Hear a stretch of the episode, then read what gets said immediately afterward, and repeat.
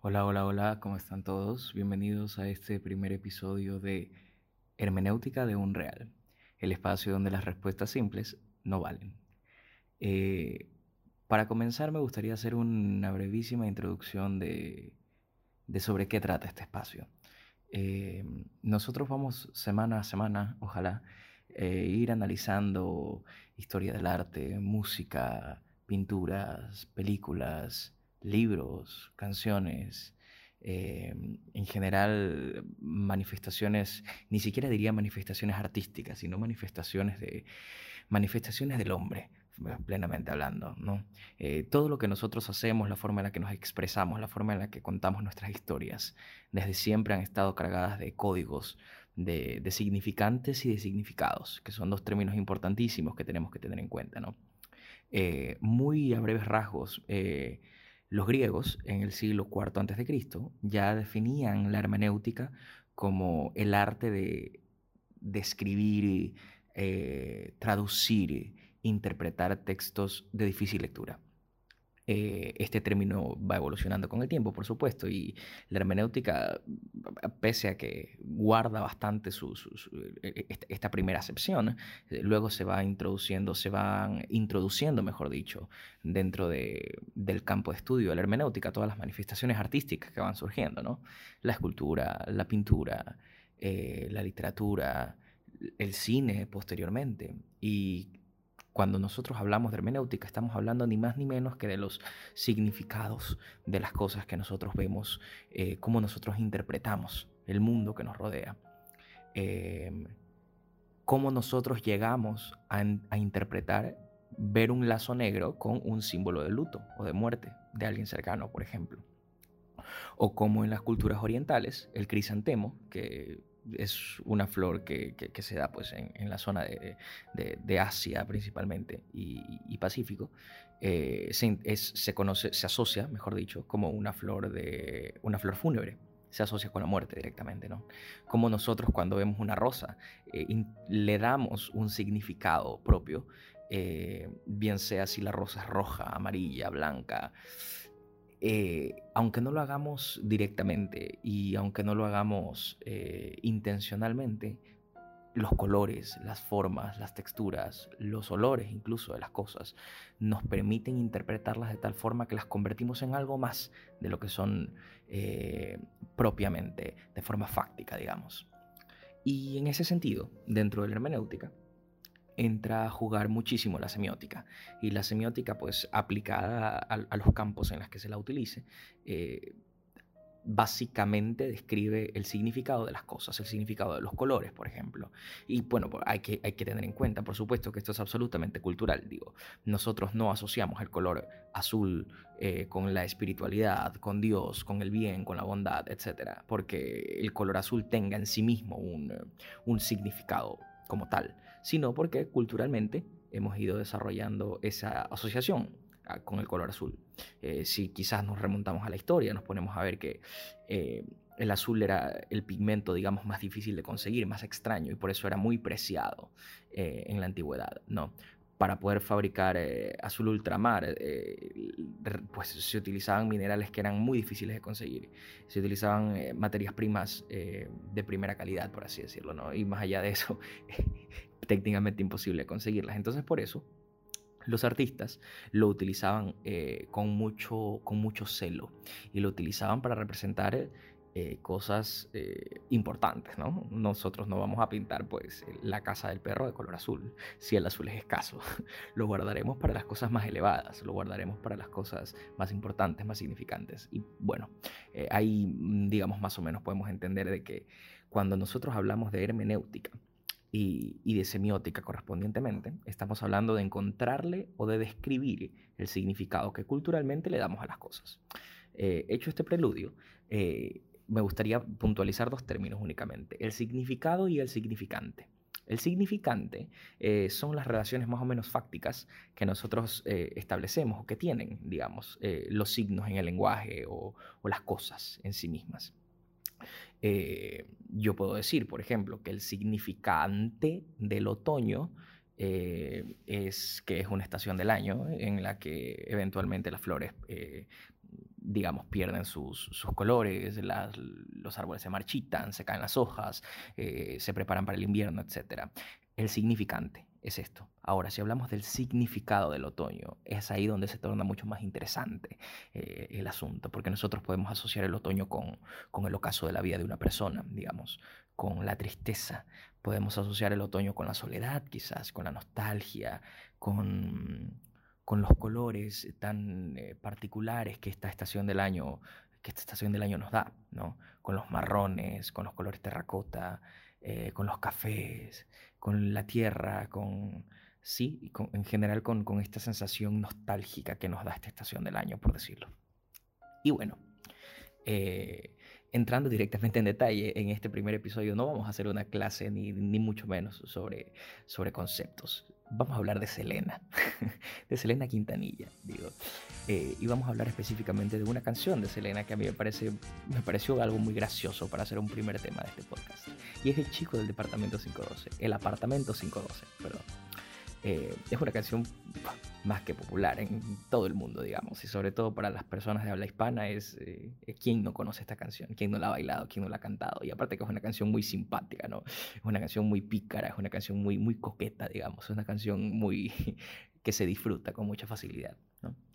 Y, y no sé si lo sabrán ustedes, pero al menos, bueno, yo hace muchos años me enteré de que eh, existe pues esta teoría de quién es el chico del departamento 512, del apartamento 512, quién es este chico.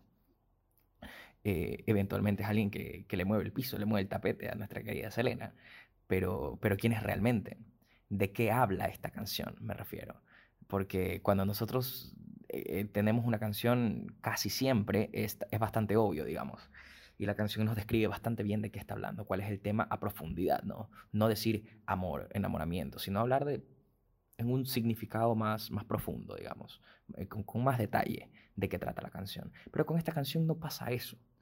Eh, otra de las razones por las cuales existe este mito, digamos, en torno al chico del apartamento 512 es que la canción nunca tuvo videoclip, que se vuelven eh, tremendas herramientas para poder interpretar realmente qué nos quiere decir el autor, el artista, ¿no?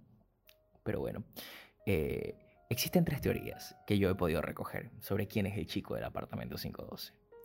Eh, y, bueno, las vamos a ir desarrollando, digamos, a, lo largo de este, de este, este espacio, ¿no? Eh, y no sé si habremos reparado en algún momento, pero además del chico, la canción nos habla al menos de otros tres hombres que aparecen. Y vamos a revisar un poquito la letra de la canción, ¿no? Ahora, es importante entender de que definitivamente Selena está muerta de amor por este, por este tipo. Y, y, tiene como esta, esta sensación de, de que es una mujer a la que todos los hombres la miran, es una mujer que es deseada por todos los hombres, pero justo el que a ella le gusta no lo puede tener. Y ya de entrada a mí me parece bastante coqueto, digamos, esta, esta, esta descripción, ¿no? De, bueno, si Selena puede tener a todos los hombres que ella quiera, y lo dice la canción, ¿no? No lo digo más allá de que la mujer era un espectáculo. Si Selena puede tener al hombre que ella quiera, ¿por qué el chico del apartamento 512 no le hace caso? Una pregunta que me salta inmediatamente ah, encima. Eh, la, la primera frase de la canción es, cada día es igual por mi pasillo. Es decir, es algo de todos los días lo que le pasa. Y luego, posteriormente, no llego a mi puerta sin oír el chiflido de un chavo que me dice que me está esperando. Es decir, ahí ella no pasa un día en el que ella salga de su casa y los tipos no le pifen, no le chiflen, no, no la busquen, no la llamen, no le lancen piropos, no se queden deslumbrados ante su caminar. No pasa un día de, su vida en el que Selena no pare el tráfico cuando sale a la calle. Entonces esto es algo muy normal para ella. Y bueno, ¿qué tiene este hombre que le gusta tanto? y, bueno, vamos a analizarlo eh, hacia, hacia adelante, ¿no? Bueno, y aquí nos habla de entrada de un primer hombre, de un primer hombre que puede ser cualquiera. Este, a este que le dice, eh, bueno, pues la canción dice, de un chavo que me dice que me está esperando. Lo que él debería hacer es ir y darse un baño. Y aquí estamos hablando de un primer hombre que ella rechaza. Y luego aparece otro hombre, un aburrido que me detiene otra vez. Y yo le finjo interés. Está, está describiéndose a sí misma como una mujer coqueta, una mujer que disfruta de la atención, digamos, aunque no vaya a, darle más que un, guiño de ojo, digamos, a, quien, a quien se la preste. Y luego nos habla, finalmente aquí aparece el personaje principal, cuando de pronto sale del ascensor la imagen de mis sueños, el que yo quiero para mi dueño. y bueno, pues aquí vamos con el coro que no se los voy a cantar, digo, pero ya todos lo conocemos. Eh, y pues bueno, luego de que canta el primer coro, aparece un tercer hombre en esta historia. Eh, un cuarto hombre, perdón. Eh, tenemos al primero, que es un hombre que puede ser cualquier hombre, que le chiflea cada vez que sale a la calle. El segundo, el aburrido, al que manda a bañarse. El tercero es el chico, finalmente, cuando aparece. Y luego habla de un viejo que la invita. Chica, ven a verme. Y ella que le responde, acompáñenme ustedes. No me caen los viejos rabos verdes. Es decir, no, ninguno quiero. Solo quiero al chico del apartamento 512. Y aquí nos dice, y a camino a mi cuarto muy elegante con la esperanza de verlo.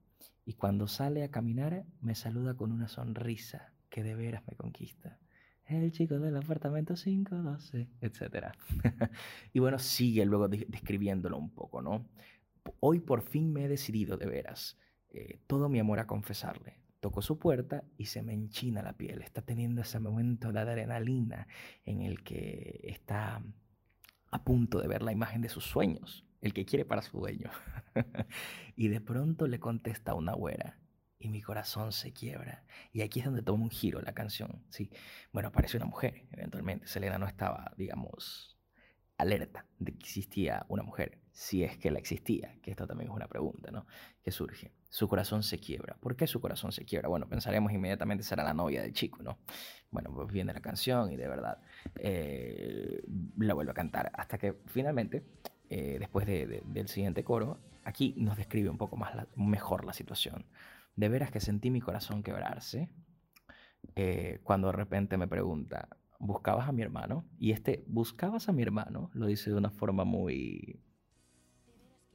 muy...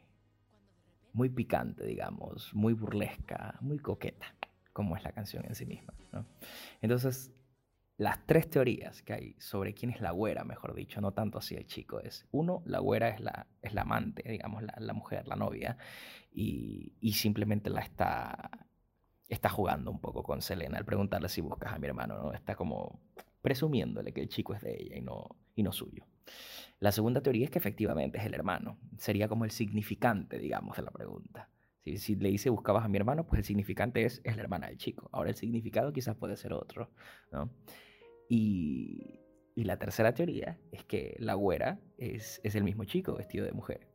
Eh, no sé si habrán escuchado esta historia, pero esta versión, digamos, de la historia, o esta posibilidad de la historia, que a mí la verdad me parece súper, súper simpática. Y, tiene sentido, la verdad. Tiene, bueno, mejor dicho, las tres versiones tienen sentido, tanto si es la hermana como la amante o el mismo chico, tiene sentido. Eh, y esto es, y es importante mencionar que esta canción está existe en el contexto del disco Amor Prohibido. Ojo con esto. Porque no es accidental, digamos. los discos en, en, la época, digamos, para este disco es el 95, si mal no recuerdo. Y pues desde siempre, ¿no? Pero sobre todo en la época los discos eran muy conceptuales. Los discos, todos los discos, hablaban de más o menos un mismo tema. ¿No? Y este disco no es la excepción, por supuesto. Yo tengo aquí la lista de canciones de... Son 10 canciones que componen el disco Amor Prohibido. Y cada una de las canciones efectivamente habla de amor, eh, salvo Tecnocumbia, que es una canción simplemente de baile, eh, una canción de fiesta.